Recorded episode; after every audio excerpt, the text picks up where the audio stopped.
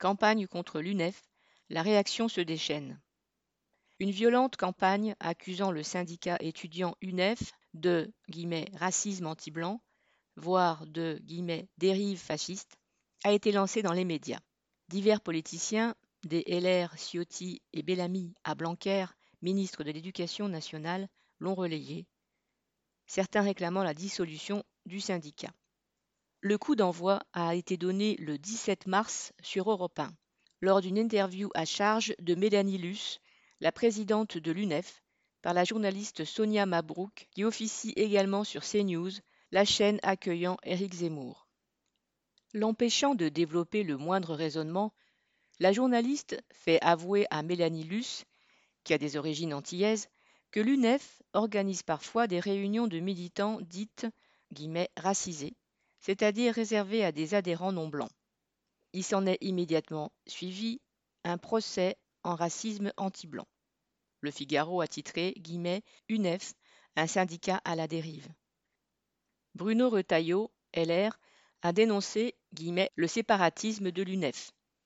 Bellamy, député européen LR, a parlé guillemets, d'une dérive raciste, avant de réclamer, comme Éric Ciotti, la dissolution du syndicat. Le ministre de l'Éducation nationale, lui, a carrément évoqué des choses qui ressemblent au fascisme. La meute qui hurle aujourd'hui contre l'UNEF est la même qui dénonce depuis des semaines les prétendus islamo-gauchistes qui auraient envahi les universités. Derrière ce vocable, des ministres, des dirigeants politiques ou des journalistes veulent disqualifier tous ceux qui dénoncent la campagne de Macron sur le séparatisme ou encore sa politique sécuritaire. Refuser la stigmatisation générale des musulmans serait pour eux de la complaisance envers les terroristes. Cette campagne vise à faire taire les opposants et même à renverser les accusations.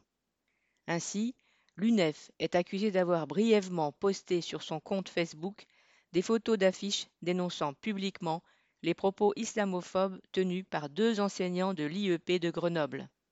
L'UNEF a retiré immédiatement les photos. Mais ce sont les professeurs qui passent aujourd'hui pour des victimes, malgré les propos plus qu'ambigus dont ils revendiquent la paternité, et tandis que les adhérents de l'UNEF ont été exclus de leurs cours.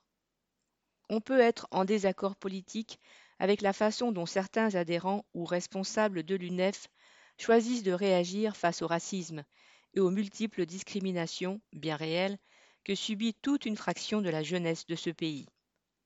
Séparer, sinon opposer, les discriminations sociales, raciales, sexistes, alors qu'elles sont alimentées et renforcées par la même exploitation capitaliste qui sévit partout sur la planète, ne pourrait mener qu'à une impasse.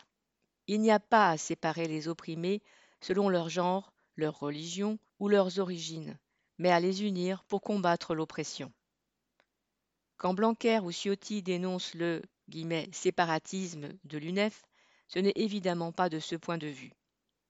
Un Bellamy, militant catholique de Versailles, ancien de la Manif pour tous, ou un Retailleau, catholique vendéen longtemps proche de Philippe de Villiers, pratiquent depuis leur naissance la non-mixité sociale ou raciale, l'entre-soi et au fond le véritable séparatisme. Derrière leur attaque contre l'UNEF se profile une attaque contre tous ceux qui dénoncent les oppressions engendrées par cette société, qu'ils le fassent bien ou moins bien. Pour défendre l'ordre social, ses privilèges et toutes les formes d'oppression qu'il transporte, ces réactionnaires de profession sont prêts à faire feu de tout bois. Ils doivent être renvoyés à leur ghetto doré. Xavier Lachaud.